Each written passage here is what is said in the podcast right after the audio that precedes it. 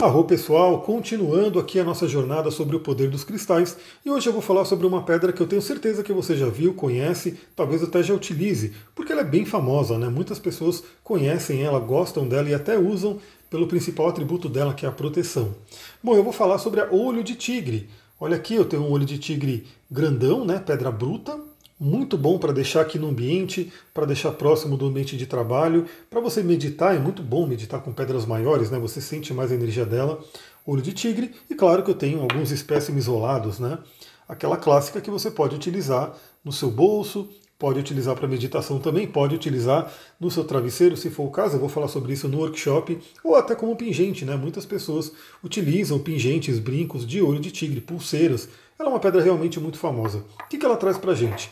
Primeiramente, o poder pessoal. Ela nos conecta com o nosso poder pessoal. Até porque o arquétipo que ela traz, né? Do tigre, olho de tigre, sempre tem aquela imagem, né? Tem aquela música famosa, Eye of the Tiger, que fala lá sobre, acho que era do filme Rock, né? Que é da, da, da briga ali, do, do, poder pessoal. O olho de tigre traz muito esse arquétipo para a gente. Aliás, ele se conecta com o nosso plexo solar, né, e é também a nossa Swadhisthana, que traz esse poder para a gente. Aliás, o olho de tigre faz parte de uma família, né, uma pequena curiosidade aqui, que tem mais duas outras pedras, olho de falcão e olho de dragão ou olho de boi, que fazem parte dessa família, cada uma atuando em um chakra. E a gente vai falar sobre chakras no workshop de cristais.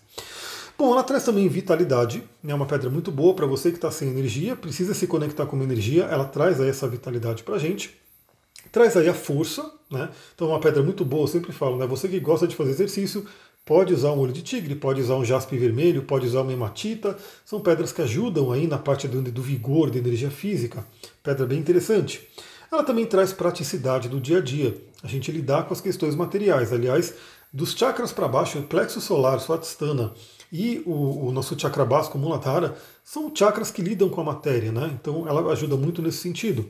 Ela também traz o discernimento e o equilíbrio. Olha que interessante, é uma pedra que pode te equilibrar. Aliás, acho que essa pedra, a coisa mais famosa que ela traz ali, que todo mundo conhece, é a famosa proteção e também, principalmente, proteção contra inveja. Né? Então, talvez você já tenha ouvido falar que o olho de tigre traz a proteção contra a inveja. Mas por quê? Justamente porque ela eleva o seu poder pessoal. Quando você está com o seu poder, quando você está ali, centrada, centrado em você, a inveja acaba não pegando. Então o olho de tigre ajuda muito nisso. Uma pedra maravilhosa para você meditar nela, ela é linda, né? Como você pode perceber.